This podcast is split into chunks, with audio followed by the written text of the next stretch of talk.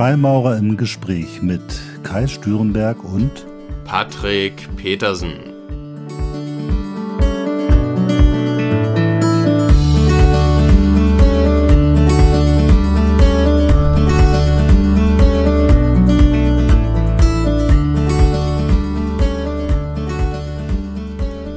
Ja, herzlich willkommen zu einer neuen Folge von Freimaurer im Gespräch. Hallo Patrick. Hallo Kai, hallo Zuhörer und herzlich willkommen auch von mir. Ja, ich bin ganz gespannt auf die heutige Folge, weil wir haben uns heute vorgenommen, über das Thema Verschwörungstheorien zu sprechen. Also warum gibt es immer Verschwörungstheorien im Zusammenhang mit den Freimaurern? Wie ist das eigentlich entstanden und was ist das eigentlich? Was ist da dran? Äh, sind wir vielleicht tatsächlich die geheimen Weltherrscher, Patrick? Was meinst du? Ja, könnte sein, ne? man weiß es nicht. ja, ist natürlich ein sensibles Thema, Verschwörungstheorien im Allgemeinen. Wir bewegen uns da ja nicht zum ersten Mal auf recht dünnem Eis. Umso gespannter bin ich auch auf die Folge hier. Ja, geht mir genauso, ähm, weil ich glaube, das Thema Freimaurerei und Verschwörungstheorien ist einerseits äh, momentan gerade wieder total en vogue weil ich sag mal nur Stichwort Attila Hildmann, äh, die ganzen schrägen, neu rechten Verschwörungstheoretiker, die sich das Judentum und die Freimaurer schon wieder auserkoren haben als die Schuldigen an Corona und an sonstigen Problemen in der Welt. Äh, dadurch hat es eigentlich eine Aktualität bekommen, die es lange Zeit nicht hatte, oder wie ist da dein Eindruck? Definitiv. Und ich bin auch der Meinung, dass es sehr wichtig ist, über dieses Thema zu reden. Also wohlwissend, dass es sehr polarisiert und dass es natürlich ein heikles Thema ist, ähm, bringt es nichts, wenn alle Freimaurer im Kollektiv da jetzt zusammen schweigen und es eine sehr einseitige Betrachtung ist, eben von Seiten der neuen Rechten oder anderen. Denn ich glaube, damit tun wir uns langfristig auch keinen Gefallen, wenn wir das einfach komplett totschweigen. Ja, glaube ich auch. Es ist immer so ein bisschen schwierig. Wir sind ja nun eine äh, wir sind keine Geheimgesellschaft, aber wir sind natürlich schon eine Gesellschaft, die eben nicht draußen rumrennt und in den Medien überall aktiv ist und Dinge postuliert, sondern wir sind an der Stelle schon, äh, ja, haben eher diese, diesen verschwiegenen Charakter und das fördert natürlich solche Verschwörungstheorien, weil wir uns nicht, sagen wir mal, medial äh, hart und offenkundig äh, zu Wehr setzen. Vielleicht ist das schon das Teil des Problems. Müssen wir da vielleicht mehr rausgehen und, und und die Stimme auch öffentlich erheben? Ja, das ist eine gute Frage. Also ich glaube, man sollte nicht sich auf das Niveau begeben, in eine rechtfertigende Haltung zu kommen, mhm. wo man auf alles reagiert, was jetzt da draußen umhergeht. Aber gänzlich schweigen, glaube ich, ist auch nicht langfristig der Way to go. Was meinst du denn wäre da der richtige, das richtige Maß? Ich bin da auch unsicher. Also ich äh, merke schon, dass es wichtig ist, zumindest äh, ein klares, klare Positionierung abzugeben. Ne? Also äh, ganz klar äh, gegen rechts, gegen dieses ganze Zeug, was da momentan im Internet rumrennt. Äh, ich glaube, wir sind nicht aufgestellt, um wirklich hier äh, Debatten zu führen, aber eine klare Positionierung auf unseren Webseiten oder auf dem, was uns zur Verfügung steht, das ist, glaube ich, schon schon sinnvoll. Ich finde es nur so total schräg, weil es natürlich total abwegig diese Theorie, dass wir jetzt irgendwie da Corona in die Welt ge gesetzt hätten. Äh, aber dass es dennoch heutzutage in einer so aufgeklärten Zeit so viele Leute gibt, die das schon wieder glauben. Also das ist eigentlich das, was mich am meisten äh, irritiert und ein Stück weit auch erschreckt. Ja, nicht nur dich. Ich denke, ähm, da wird es einige geben, die davon abgeschreckt sind. Und erfahrungsgemäß ist es ja auch oftmals so, dass gerade diejenigen, die wir hatten das Thema kurz für die Zuhörer, kurz vor dem Podcast. Der Podcast, glaube ich, mit den geringsten Aufrufen ist das Thema Eigenverantwortung. Und ich glaube, es sind oftmals Menschen, die ähm, Probleme damit haben, Verantwortung in manchen Bereichen für sich selbst zu übernehmen, denen solche Verschwörungstheorien gerade recht kommen, um sagen zu können, hier, ich bin, kann nichts für meine Situation, schuld sind. Und dann kommt ein Doppelpunkt und dann kommt das Finanzsystem, dann kommen die Banken, die Freimaurer und äh, andere Organisationen oder Religionen, die dann dafür verantwortlich sind, dass man selbst in so einer Situation ist, in der man sich befindet. Und das macht das Leben natürlich für viele, glaube ich, ein Stück weit einfacher. Ich muss aber auch ganz klar sagen, ich möchte mich nicht gegen Verschwörungstheorien per se aussprechen, sondern als Freimaurer bin ich ein Freund davon, Inhalte zu hinterfragen und auf die Inhalte selbst zu schauen, anstatt dogmatisch irgendwelche Wörter einzukategorisieren zu kategorisieren und zu sagen, das ist per se gut oder per se schlecht. Wie stehst du denn zu Verschwörungstheorien als Wort an sich? Ja, das, das lass uns ruhig mal im Rahmen dieses Podcasts nachher vielleicht mal ein bisschen bewegen. Das ist mal ganz schwierig, dazu Stellung zu nehmen, weil man wird natürlich unglaublich schnell missverstanden. Klar ist, in der Geschichte gab es immer schon mal Verschwörungen. Sei es Verschwörungen gegen den König äh, von irgendwelchen Verwandten, sei es Verschwörungen von irgendwelchen kleinen Ländern gegen ein großes Land, von Herzog Herzogtümern gegen den König. Es gab natürlich Verschwörungen in Lateinamerika. Der CIA hat da Dinge gemacht und da um Machtsphären zu erweitern. Das, das ist so. Äh, der Irakkrieg war auch Teil einer, einer Verschwörung von angeblichen Waffenfunden. Also natürlich gibt es dort, wo Macht im Spiel ist, auch die Möglichkeit von Verschwörung.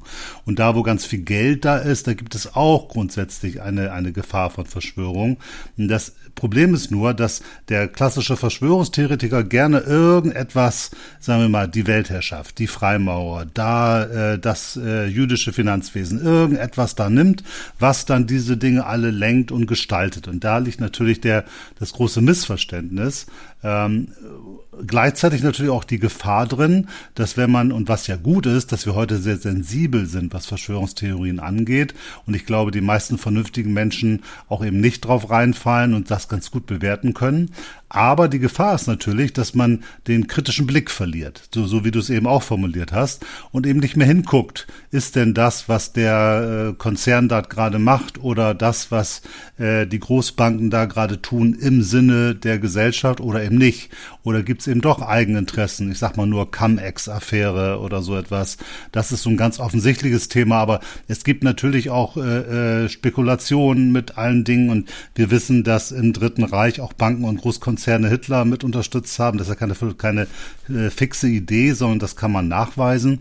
Äh, das war so und natürlich gibt es diese Verbindung zwischen Geld, Macht und Politik und natürlich gibt es auch geostrategische Interessen und ich finde es wichtig, dass man den Blick darauf immer behält und immer schaut, ähm, was passiert denn da und sich nicht dadurch abschrecken lässt, indem jemand sagt, oh, du bist Verschwörungstheoretiker oder das ist Verschwörungstheorie.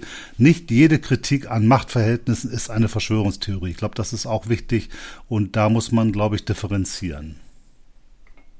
Sehe ich genauso. Also es ist, hat sich jetzt so ein Trend entwickelt, auch in den letzten Jahren Verschwörungstheoretiker oder Querdenker in eine Schublade zu werfen.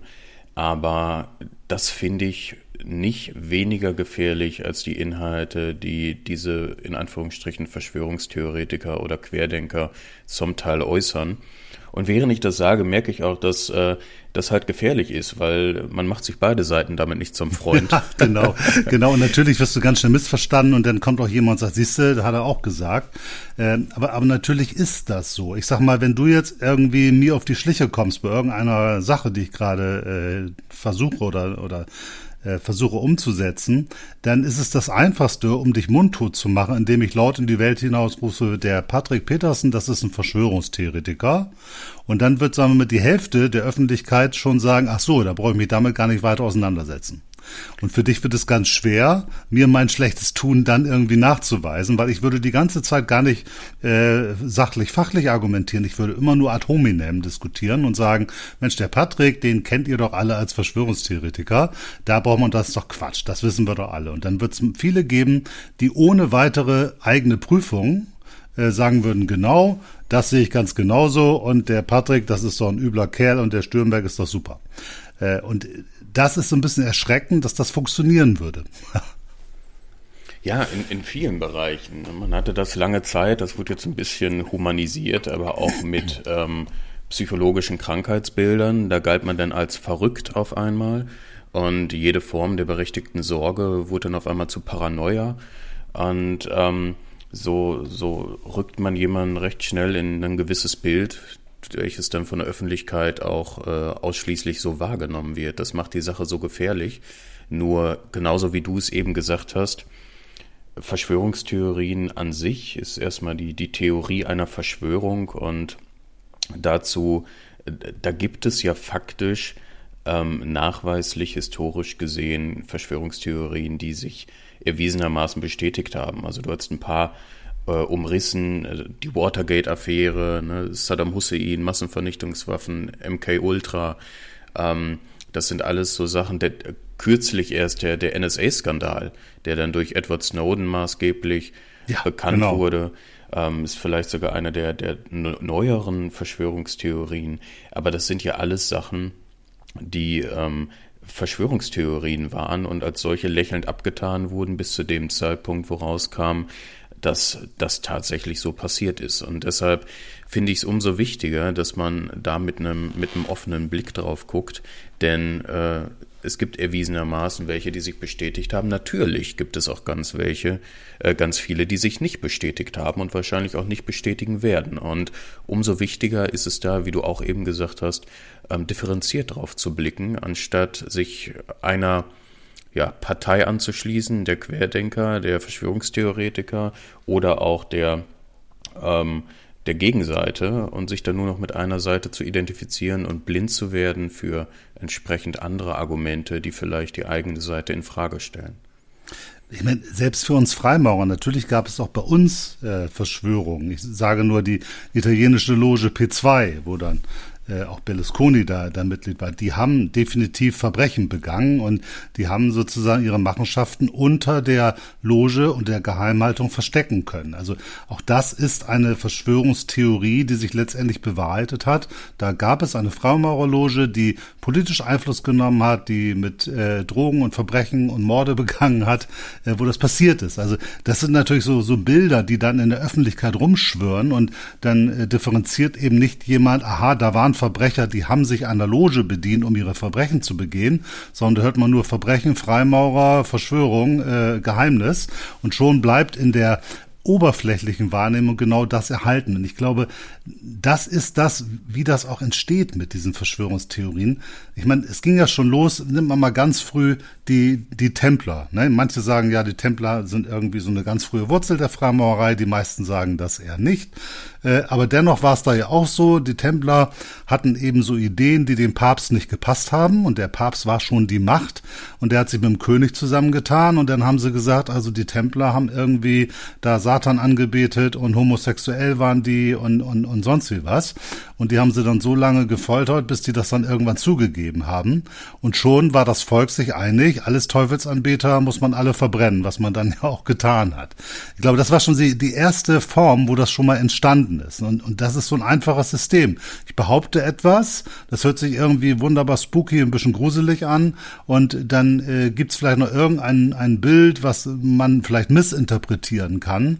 Äh, ne? Und äh, schon hat man genau diese Theorie. Und das ging ja dann weiter. Wenn man so, also wenn du heute im Internet bei YouTube guckst und nach Verschwörungstheorien und Freimaurer, dann findest du immer die Illuminaten. Ne, das ist ja mittlerweile schon, du findest Memes mit Illuminaten und ganz viele, auch junge Leute, ganz Jugendliche, die das schon mehr oder weniger so als, ähm, ja, es ist so, so, so ein Kommen-Verschwörung, Illuminaten geprüft, äh, proved, äh, proved Illuminati gibt's da solche Memes. Ne, weil irgendwie äh, verbindet man damit schon mal so die äh, Vorstellung, da gibt es so eine Gruppe, die sich die Erleuchteten, Illuminaten nennen, die dann die Weltherrschaft anstreben. Das Schlimme ist, das haben die ja tatsächlich auch. Also, äh, ne, das war natürlich keine riesen äh, äh, Mannschaft und keine Riesengruppe. Es war nur eine ganz kleine Gruppe von von Adam Weishaupt, der die dann irgendwo äh, 1780 oder so zusammengefunden hat und die sich tatsächlich gesagt haben, nee, wir wollen die Welt verändern. Dazu infiltrieren wir die Königshäuser und Herzogtümer und dann äh, können wir darüber tatsächlich die die Welt eben neu in einer neuen Ordnung zuführen. Interessanterweise war ja einer von den Illuminaten auch der Knigge, der den diesen Benimm, diese Benimmregeln gemacht hat, äh, war ja einer von denen. Aber die gab's wirklich und die hatten auch wirklich das Ziel. Äh, die hat's dann aber auch nicht nicht so richtig lange gegeben. Ich weiß nicht, irgendwie zehn Jahre oder so.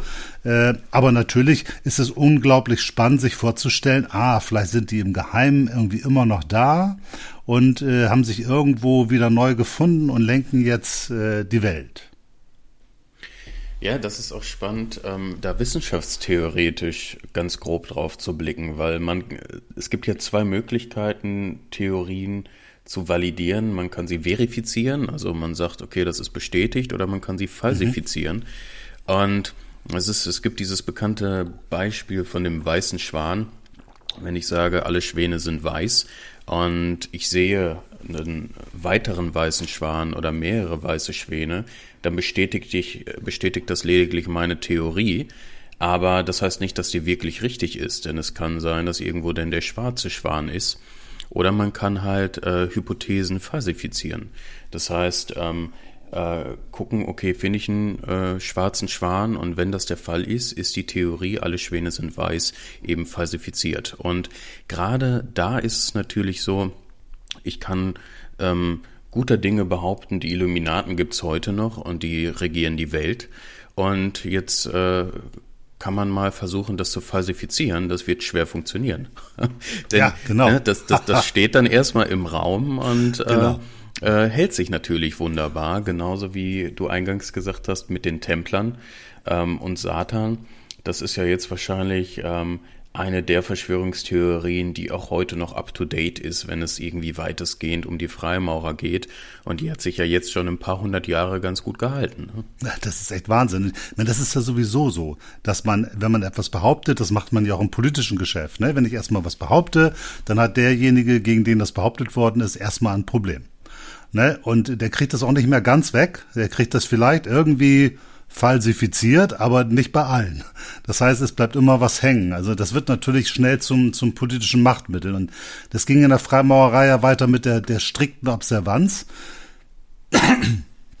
die ja auch so ein Hochgradsystem entwickelt haben und auch so Ideen hatten, die, die mit einer ganz starken Hierarchie da, da waren und die sich so organisiert haben und eigentlich auch alle Freimaurerlogen versucht haben zu unterwandern und irgendwo ihr System durchzusetzen. Auch das war also schon eine echte Verschwörung. Das hatten die vor. Haben die auch gemacht, aber sie sind natürlich dann irgendwann gescheitert und irgendwann nach dem sogenannten Wilhelmsbader Konvent 1782 hat man dann entschieden, nee, komm, das ist alles irgendwie zu spooky und komisches Zeug. Da haben sich ein paar Leute, die irgendwie ganz wichtig und ganz äh, äh auch mit hohem Machtinteresse sein wollten, versucht zu verwirklichen und das wollen wir nicht und hat es dann wegbekommen. Und dann, sagen wir mal, so, so knapp 100 Jahre später gab es dann ja schon wieder äh, jemand, der dann aufgeschrieben hat, die Freimaurer, die feiern schwarze Messen und mit Jungfrauen und äh, beten Baphomet an. Das war der sogenannte Leo Taxil.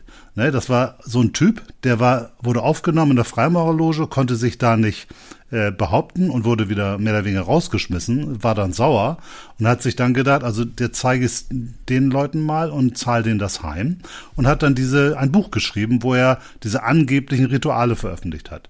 Und das haben dann alle schön gelesen, besonders die katholische Kirche, die hat dann gesagt, Mensch, guck mal, haben wir immer schon gesagt, ganz schlimme Finger. Und auch das, das wurde, das Buch wurde verkauft, äh, die, die, es gab Veranstaltungen, es gab Presseberichte. Und obwohl Leo Taxil irgendwann das Ganze aufgelöst hat und gesagt hat, Leute, ich habe euch verarscht. Hier, über Jahre habe ich mein Buch geschrieben, habe ich alles erfunden. Es wurde nachgewiesen, er selber hat zugegeben, 100 Prozent, es war einfach nur ein Fake, Fake News, also Fake News in dem Fall schon um 1885. Äh, ohne Internet hat er es aber geschafft, dieses Bild zu schaffen. Und das Bild ist ja heute noch bei einigen und in Verschwörungstheorien findet man das immer noch wieder. Also die Idee, Freimaurer haben da irgendwas mit Jungfrauen und Satan und sonst wie was zu tun. Und einfach nur über eine Behauptung hat man ein Bild geschafft. Heute würde man Framing sagen. Äh, und dieser Frame, der besteht in bestimmten Kreisen immer noch. Ich finde das, finde das absolut äh, faszinierend. Ich frage mich auch manchmal, und da bin ich, um ehrlich zu sein, schlecht vorbereitet, weil ähm, du sagtest eingangs, der Papst hatte irgendwas gesagt dann mit ähm, Teufel und Satan. hatte der seinerzeit das irgendwie begründet oder war das einfach eine Hypothese, die er jetzt in den Raum geworfen hat und die sich ganz gut gehalten hat? Weil ich glaube, der, der Papst, der Papst hat es, hat das, hat das nicht mit dem mit dem Teufel gesagt. Der Papst hat, glaube ich, nur die die Freimaurerei als unchristlich bezeichnet und eben die Unvereinbarkeitsbulle gemacht. Das heißt, wenn du Freimaurer bist, kannst du nicht in der katholischen Kirche sein. Das hat natürlich auch dazu beigetragen, weil im klassischen äh, äh, katholischen Glauben hast du natürlich diese starke Dualität. Wenn du nicht in der katholischen Kirche sein kannst, weil du böse bist, dann bist du natürlich auf der anderen Seite, dann bist du natürlich beim Teufel. Dann haben wir ganz schnell diese Verbindung von, wenn die Freimaurer quasi exkommuniziert sind, dann sind sie auch so dicht dran am Teufel, dass man ihnen auch gleich die Teufelsanbetung andichten kann. Ne? Ja gut, das, das erschließt sich mir, weil das war tatsächlich immer eine Frage, die ich mir gestellt habe, auch vor meiner Aufnahme und seit meiner Aufnahme, wo man da irgendwie den Bogen schlagen könnte überhaupt. Ich habe einige Brüder kennengelernt im Laufe der letzten fünf, sechs Jahre, die tatsächlich das erste Mal über Verschwörungstheorien überhaupt mit der Freimaurerei in Kontakt kamen. Mhm. Also, dass das tatsächlich so der erste Berührungspunkt war und die dann aber, ich sag mal, vielleicht aufgeweckt oder differenziert genug waren, das zu hinterfragen und sich dann intensiver mit der Freimaurerei beschäftigt haben und so dann tatsächlich den ähm, Kontakt dann aufgebaut haben. Nur ich habe bis heute nicht wirklich in Erfahrung bringen können, wo da irgendwie zu ähm, Satan, Teufel etc. Und ich greife das auf, weil es ja, glaube ich, immer noch mit die verbreitetste Verschwörungstheorie ist. Und man sieht es auch an Kommentaren zum Beispiel in Bezug auf unseren Podcast, mhm. an Kommentaren bei YouTube, bei Videos von mir über Freimaurerei. Da stehen immer wieder Kommentare mit äh, Satanisten, Teufelsanbeter, vom rechten Weg abgekommen und ähnliches. Und ähm, ich kann es mir selbst wirklich nicht herleiten. Bis heute. Es ist, es ist doch wirklich schwierig. Also ich glaube, dass natürlich auch die Freimaurerei sicherlich auch mit einigen anderen Geheimgesellschaften oft verwechselt wird, wo man da vielleicht eine etwas stärkere Nähe zu hat. Ich glaube, das wird dann schnell in einen Topf geworfen. Ähm, aber natürlich gab es natürlich immer diese großen Missverständnisse. Ich meine, wir sind ja ein, ein, ein, eine lichtsuchende Vereinigung. Ne? Und wenn du immer eine lichtsuchende Vereinigung, dann redest du, wir haben ein Pentagramm, haben wir als äh, Symbol. Wir haben das Hexagramm. Das Pentagramm findet man in jedem amerikanischen Horrorfilm. Buffy jagt die Dämonen oder so etwas. Da haben wir solche Dinge. Also darüber kriegst du natürlich, wenn du keine Ahnung hast, sofort diese Assoziation. Na, guck mal, die Freimaurer haben so ein Pentagramm, habe ich gestern hier in, auf Netflix gesehen bei, bei Buffy. Und äh, da haben die aber irgendwelche Dämonen beschwört. Also beschwören die Freimaurer Dämonen. Und wer Dämonen beschwört, der beschwört auch den Teufel an. Ne, dann gibt's so andere Missverständnisse. Ne, dann, dann reden wir vielleicht über ein Pentagramm, dann reden wir über die Venus. Die Venus ist der Morgenstern. Äh, Morgenstern äh, äh, wird in der Bibel als, als Luzifer, äh, mit Luzifer in Verbindung gebracht, dem Lichtbringer. Luzifer ist aber in der heutigen äh, ähm, äh, Wahrnehmung und in der allgemeinen Duktus wird das immer wiederum mit dem, mit Satan und dem Teufel gleichgesetzt. Äh, und dann hat man die Idee, okay, äh, dann beten die den Teufel an, obwohl sie vielleicht nur die Venus interessant finden und das Licht suchen. Und äh, Luzifer genauso wie in der katholischen Kirche, also auch in der katholischen Messe gibt es den Begriff Luzifer. Und zwar nicht im Sinne von, wir müssen den bekämpfen, sondern im Sinne von Lichtbringung. Ja, also in der eigenen. Und trotzdem, wenn du einem Katholiken das erzählst und sagst, wir reden über Luzifer, dann denkt er nicht daran, ja, da, da gibt's bei uns auch Lieder, wo wir das Licht irgendwie anbeten, sondern denkt sofort, ah, Teufel, da seid ihr auf der anderen Seite ganz fürchterlich. Also eine, man kann da stundenlang über diese Themen äh, Lucifer und äh, Baphomet, diese ganzen Dinge nachlesen. Wenn man das tut, dann stellt man fest, das ist eine Geschichte von Hunderten von Missverständnissen, die sich über die Jahrzehnte Jahrzehnte und teilweise über die Jahrhunderte immer wieder durch neue Übersetzungen und all diese Dinge neu geformt haben. Und letztendlich ist es in so eine Trivialwahrnehmung und so ein Archetyp hat es sich verwandelt, den man, glaube ich, ganz stark heutzutage mit so Horrorfilmen äh, äh, irgendwie in Verbindung bringt. Und daraus entsteht dann dieses Bild. Also sagst du Baphomet, sagst du Lucifer, dann denkt keiner drüber nach oder schaut im Lexikon nach, was das eigentlich bedeutet, sondern ruft diese Bilder ab und kriegt einen fürchterlichen Schreck. Und in den meisten Fällen äh, kommt es dann zu einer absoluten Ablehnung oder Gegenreaktion. Ja, das macht Sinn. Wir hatten ja zwischenzeitlich auch mal, äh, also für die Zuhörer privat über dieses Overton-Fenster geschrieben.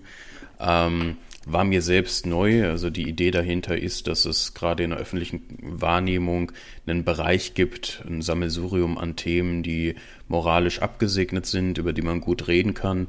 Und außerhalb dieses Fensters gibt es auch viele Themen, die dann sehr schnell einen Stempel bekommen als ähm, ja moralisch nicht okay. Und ich denke, da äh, sind wir damit ähm, Themen wie Lucifer oder Satan auf jeden Fall außerhalb des Fensters gerade dabei. Ja, absolut, absolut, genau. Ich meine, das das ist ja so. Ne? Ich meine, ich habe das gerade letztens, ähm, wo ich mich heute noch mal so ein bisschen vorbereitet habe auf die Folge, habe ich noch mal bei Machiavelli nachgeguckt. Machiavelli ist ja auch so ein so äh, eigentlich sagen wir mal die Blaupause für Verschwörung im Staate, ne? weil der hat ja so Ideen gehabt, dass man durch die Manipulation und die Beeinflussung des Volkes einfach seine Macht erhöhen konnte, weil er für seine Fürsten da äh, den erklären wollte, wie man am besten Macht ausübt.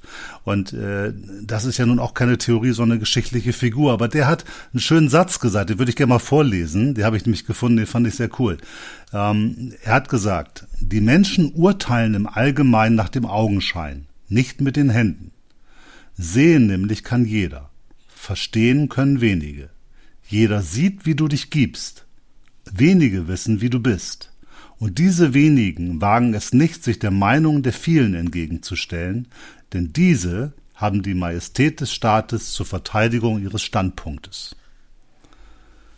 Tja. Ich meine, das war schon ein paar hundert Jahre her, also es ist lange, lange her, aber der hat schon verstanden, äh, das gibt einen gewissen öffentlichen Konsens, und wenn du dich dem entgegenstellst, weil du eine andere Idee hast oder äh, sagst, Mensch, die machen da aber irgendwie Mist, dann richtet sich die, die Masse schnell gegen dich.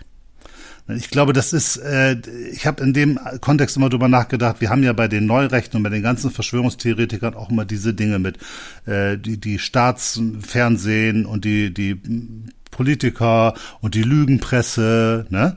Ähm, mit diesem, diesem Narrativ, da gäbe es irgendwie da den Pressemogul, der sagt, so jetzt beeinflussen wir die Welt. Oder da gibt's die, die Merkel, die, die hat alle im Griff und macht das alles. Oder das Fernsehen alles gelenkt und, und tut das. Das ist natürlich totaler Bullshit. Quatsch.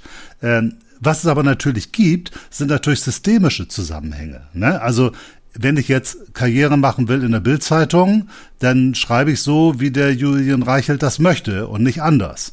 Und wenn jetzt der allgemeine Konsens gerade medial ist, so und so wird eine politische Situation bewertet, dann überlege ich mir, ob ich jetzt auf Facebook etwas Gegenteiliges äh, mache, weil ganz schnell sagt irgendjemand zu mir, wie wir das vorhin schon hatten, hier, äh, Journalist Müller ist jetzt irgendwie unter die Rechten gegangen und dann ist die Karriere vorbei.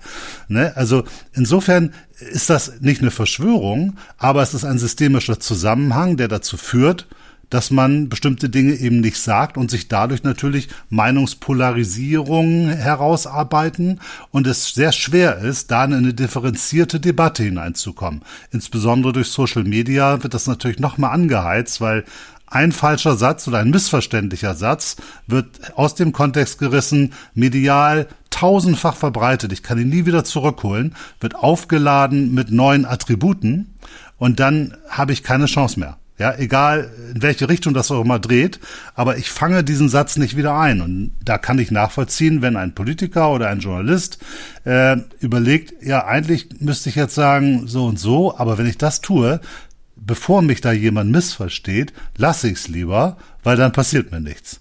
Und wenn das viele tun, weil das eben doch ein starker systemischer Zusammenhang ist, dann führt das eben dazu, dass bestimmte Dinge nicht gesagt werden können. Also diese Corona-Thematik haben wir jetzt ja sehr gut. Da gab es dann auch so Trends. Ne? Wer Masken trägt, ist doof am Anfang. Später, wer keine Masken trägt, ist doof. Äh, am Anfang wurde ein Streeck als totaler Corona-Leugner betrachtet.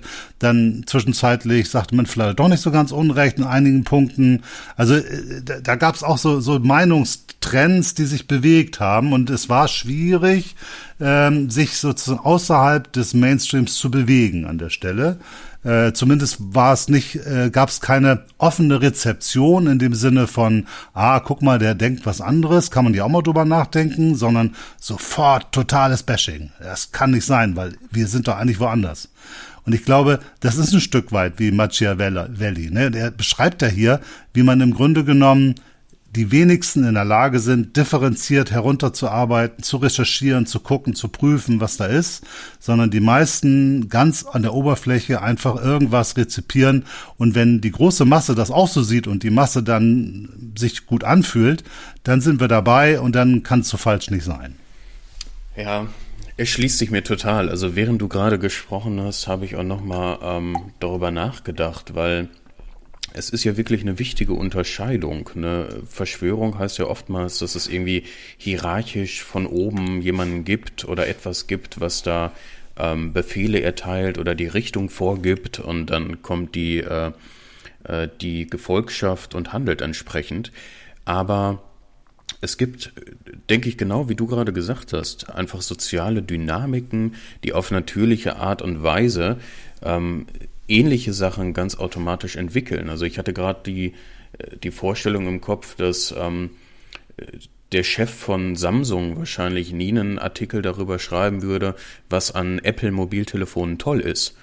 Aber nicht, Klar. weil er persönlich nicht der Meinung sein kann, sondern weil es einfach, das, das wird sich automatisch nicht ergeben.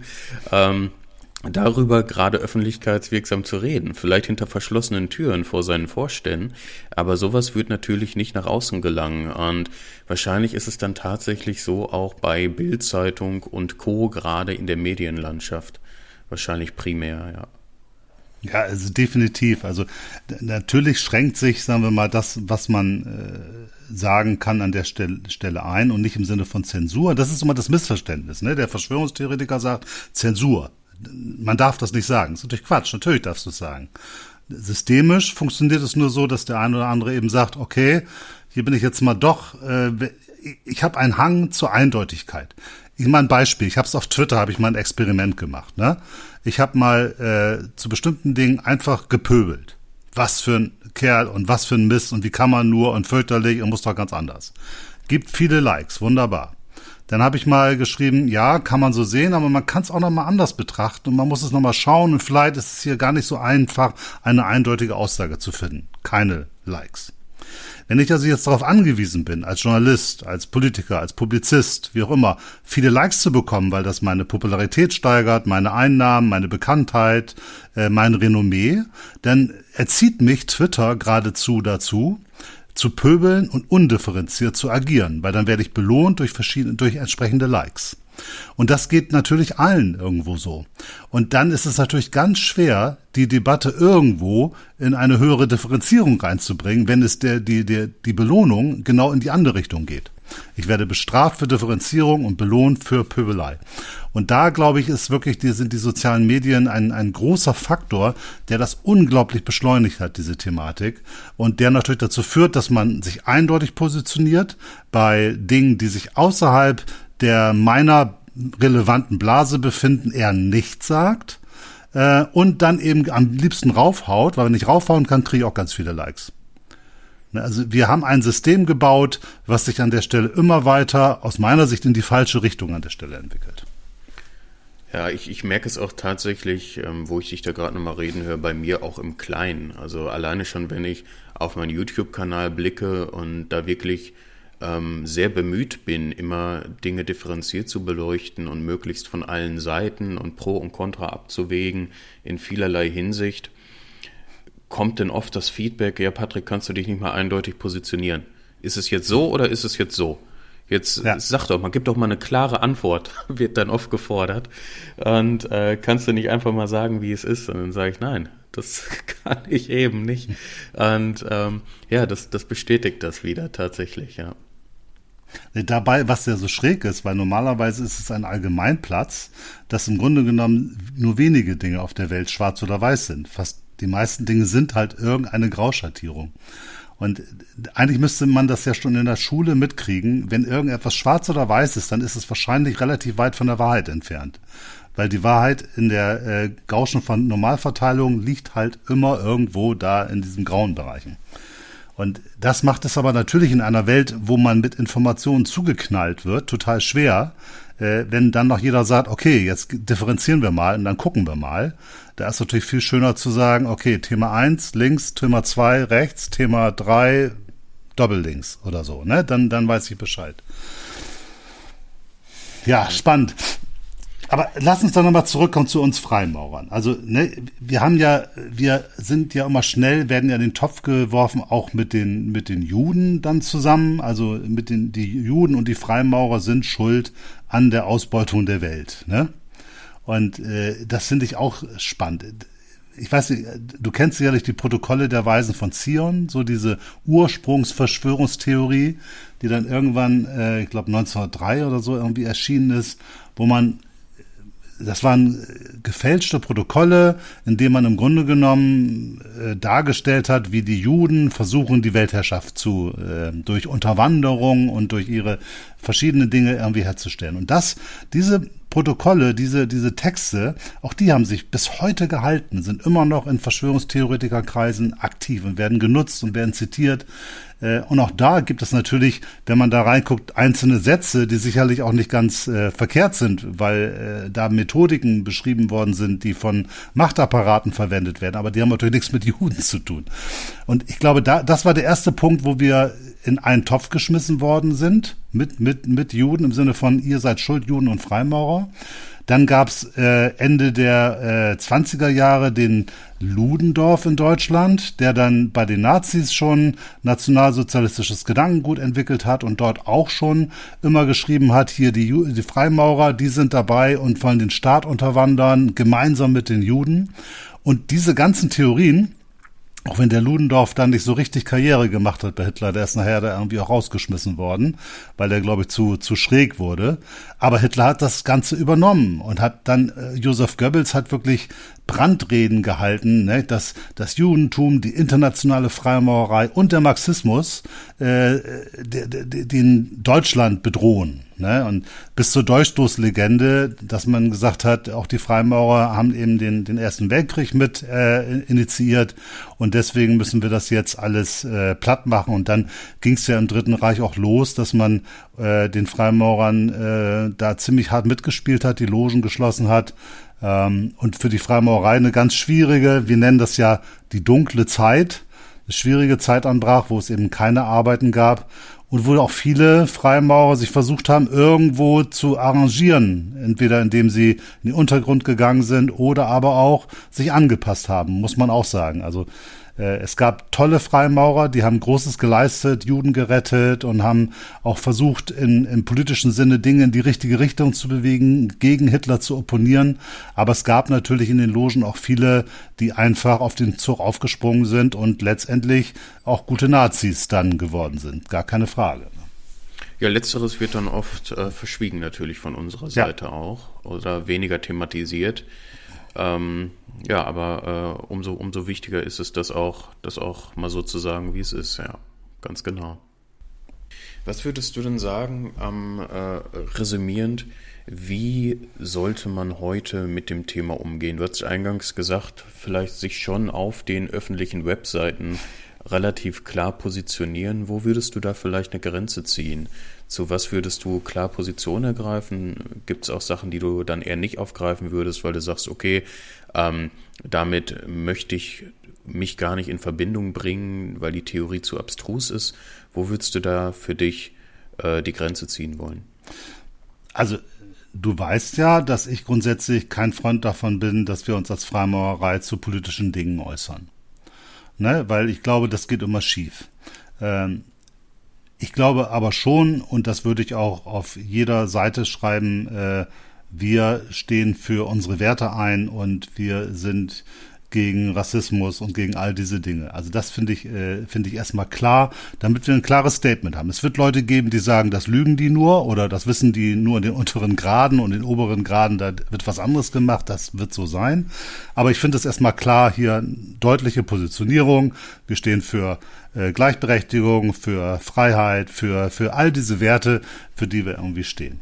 Ähm, das finde ich für uns als Freimaurer die Position. Für mich selber ist das ein bisschen komplexer. Da würde ich schon, da habe ich schon das Bedürfnis, dass man sich anders mit den Dingen auseinandersetzt.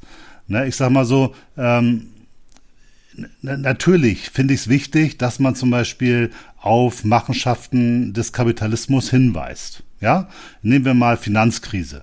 Es gibt einen schönen Film von Michael Moore über die Finanzkrise, wo er wirklich nochmal sehr deutlich gemacht hat, dass ähm, wie da wirklich von profitiert worden sind, wie da die, die Leute in ihre, in ihre Häuser weggenommen worden sind, in Hypotheken reingebracht worden sind. Das waren nicht Verschwörungen, aber das waren schon Strategien. Und zwar Strategien zu Lasten von, von, von Menschen. Und solche Strategien gibt's natürlich auch, wenn irgendwo Krisenherde sind, dann investieren Banken hier und, und profitieren davon. Es wird mit Nahrungsmitteln spekuliert, ja, äh, mit Ernten. Äh, es werden ganze äh, Fabriken dicht gemacht, weil sie irgendwie übernommen werden und weil Aktienkurse manipuliert werden. Also es gibt diese Dinge.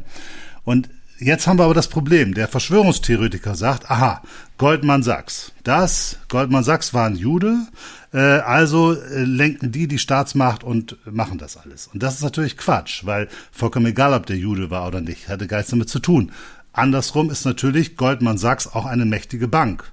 Und ein Großteil der amerikanischen Finanzminister kommt von Goldman Sachs. So, und dass so eine große und mächtige, milliardenschwere Bank keinen Einfluss auf Regierungen hat, ist natürlich Quatsch.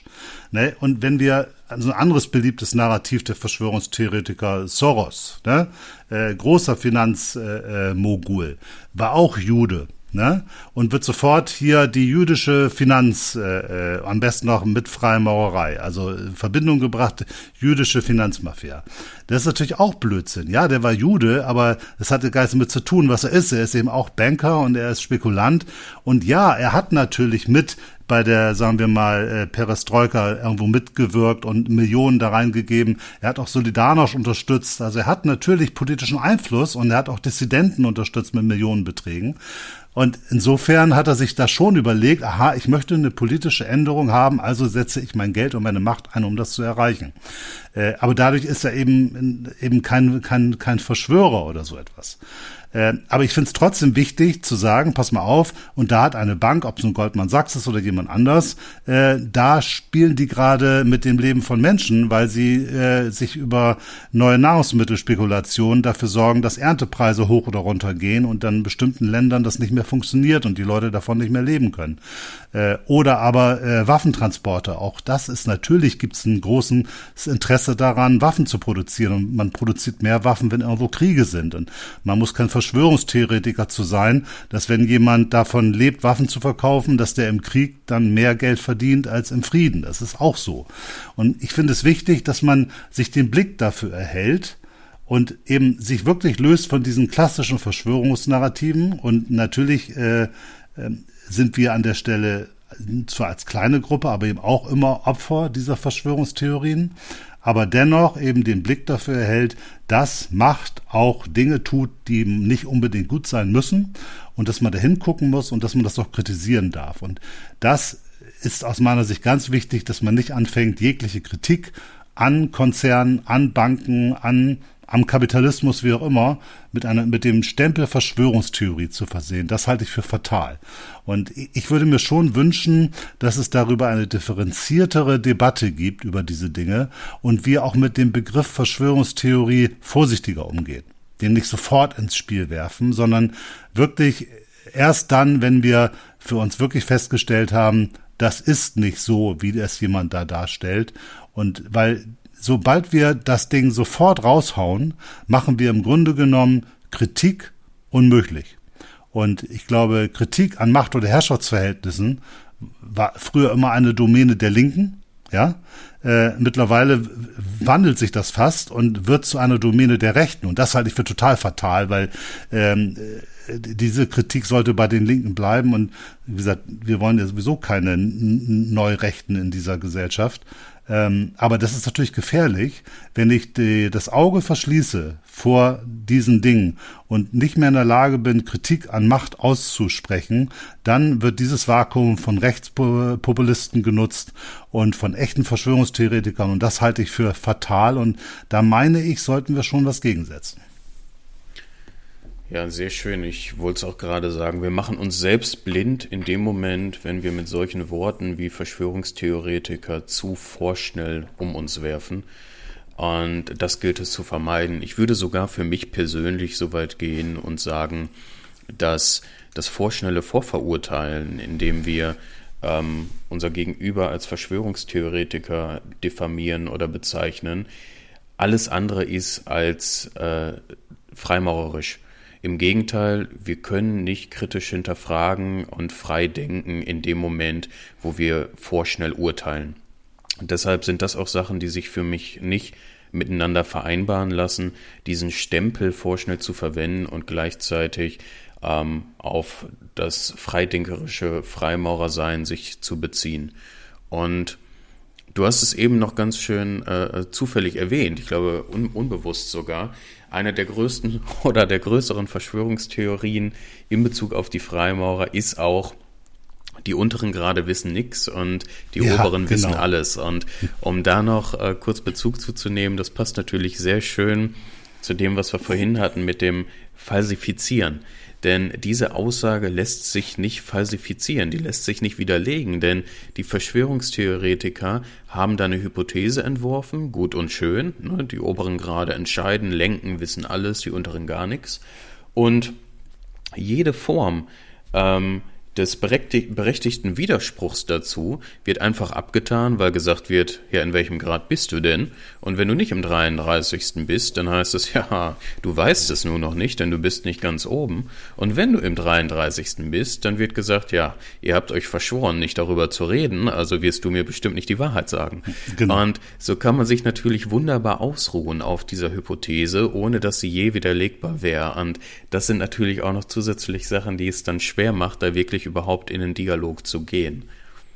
Das ist auch fies. Also das ist ja das Wesen von allen Verschwörungstheorien, dass man sie kaum wirklich widerlegen kann. Also einige schon, Flat Earther und Echsenwesen, das kriegt man wohl noch hin. Äh, aber eben viele eben dann auch nicht, weil es einfach Behauptungen sind. Und sobald man sagt, ja, ja, da bin ich ja, dann genau, was du sagst.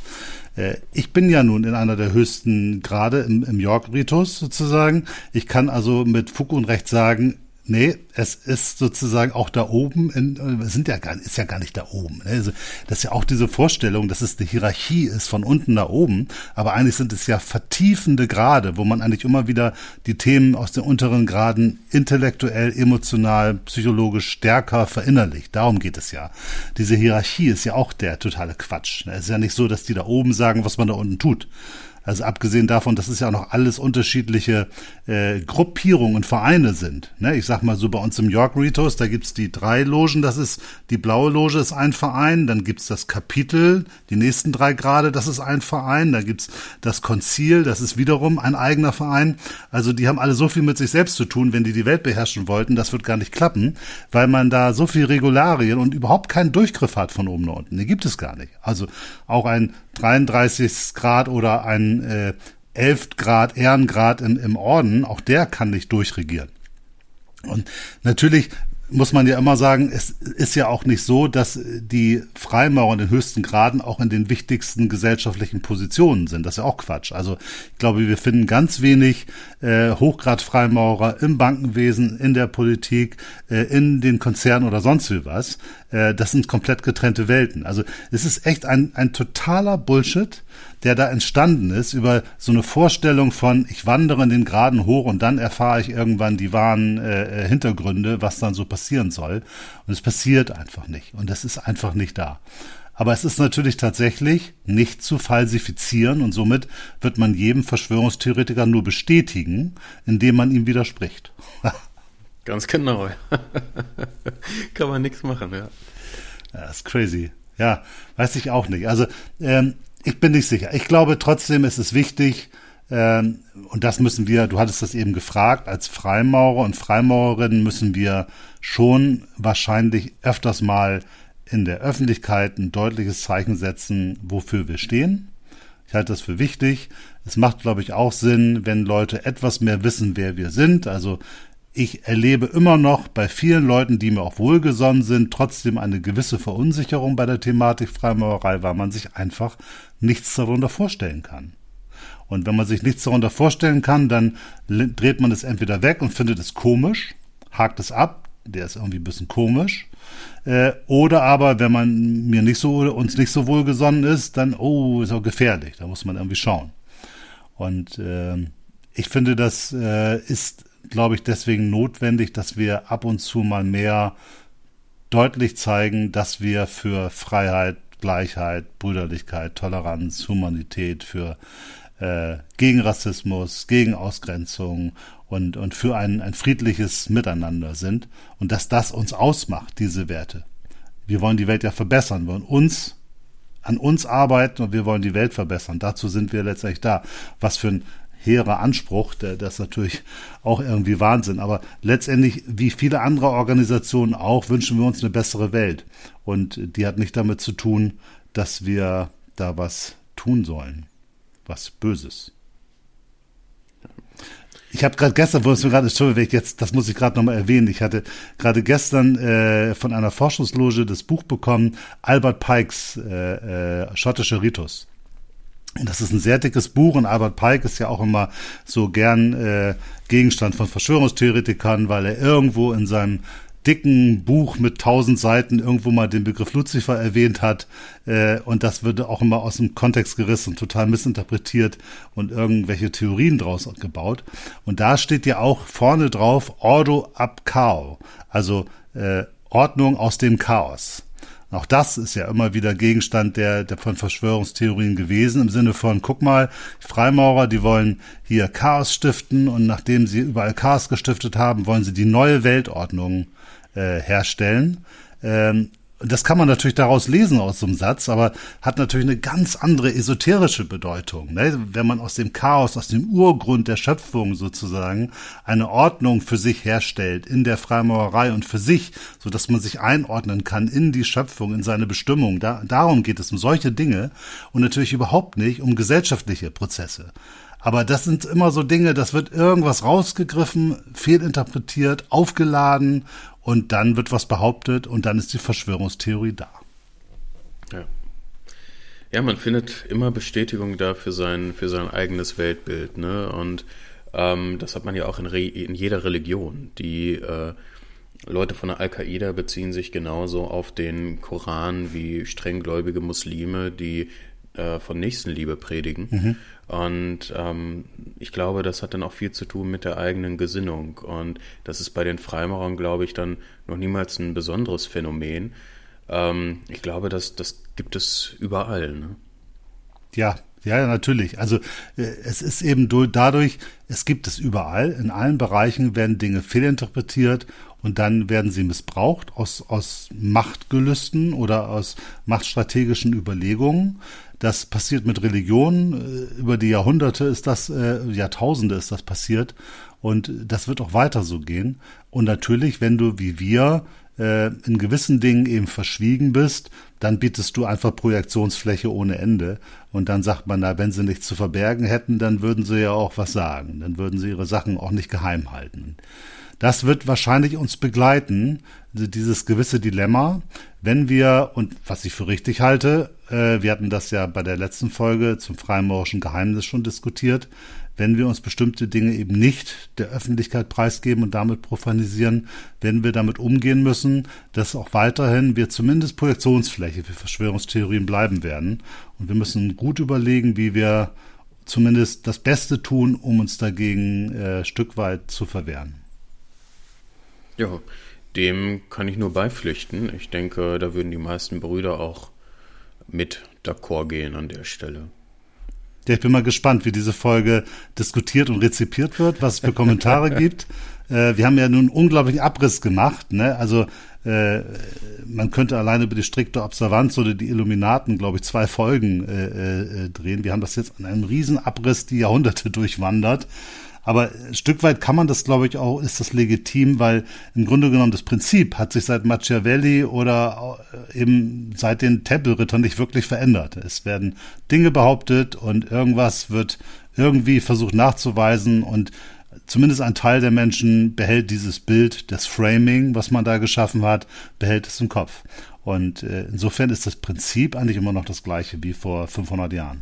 Tausende ja. Templer waren. Ja, ich wollte gerade sagen, das ist zeitlos. Das wird es schon bei Jesus gegeben haben. Ne? Ähm, von daher, äh, das hat sich, glaube ich, nicht groß verändert. Was sich verändert, sind dann wahrscheinlich die Kommunikationswege.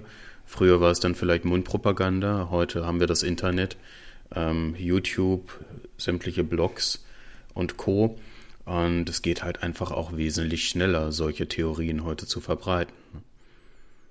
Man sieht es gerade, man, man sieht es gerade bei Corona. Ne? Also die Bundesregierung macht ja jetzt auch darauf aufmerksam, aber irgendwer setzt einen Artikel in der Welt über Corona und dann wird es bei WhatsApp einfach äh, weitergeleitet von A nach B, ohne zu hinterfragen. Und auf einmal weiß halb Deutschland davon und es steht zumindest als Theorie erstmal im Raum. Ja und bleibt ja im Internet auch irgendwo hängen. Also irgendjemand ja. wird es wieder ja. finden. Und, äh, und dann hast du noch die, die Filterblasen. Also ich habe vorhin, vor der Folge habe ich kurz mal einmal Verschwörung eingegeben bei Google. Ne? Auch interessant. Es kamen nämlich nur Artikel zu, wie entsteht eine Verschwörungstheorie und wie erkennt man die. Aber es war nicht zu ergoogeln, äh, wenn man jetzt nach echten Verschwörungen im Laufe der Geschichte gesucht hat, war nicht zu ergoogeln, weil sich das schon so durch meine äh, äh, Blase so geformt hatte, dass ich eben genau diese Dinge, Verschwörungstheorien, Blödsinn, hin und her und so erkennt man die und wieso sind alle Leute irgendwie so doof, dann den Krüger-Effekt. Ne? Das kam sozusagen hundertmal und ich hatte echt Probleme. Ich musste echt arbeiten, um nochmal zu so echten, damals hier NSA oder CIA oder diesen Dingen, zu diesen echten Verschwörungen hinzukommen. Da musste ich aber echt arbeiten und was natürlich normalerweise keiner tut. Und so hilft das Internet, glaube ich, da unglaublich dabei, uns in unserer jeweiligen Blase zu bestätigen. Und wenn wir eben dann Verschwörungstheoretiker sind, dann finden wir so viel Nachweise, dass das auch richtig ist, äh, dass wir gar nicht auf eine andere Idee kommen. Ich glaube, so, so kommt das auch tatsächlich zustande mit, mit Leuten wie Flat Earther oder sowas, dass äh, man sich irgendwann mal ein Video anguckt und dann kommen die Algorithmen und spucken immer mehr Inhalte aus, die das bestätigen, worüber man vorher recherchiert ja. hat oder was man sich angesehen hat.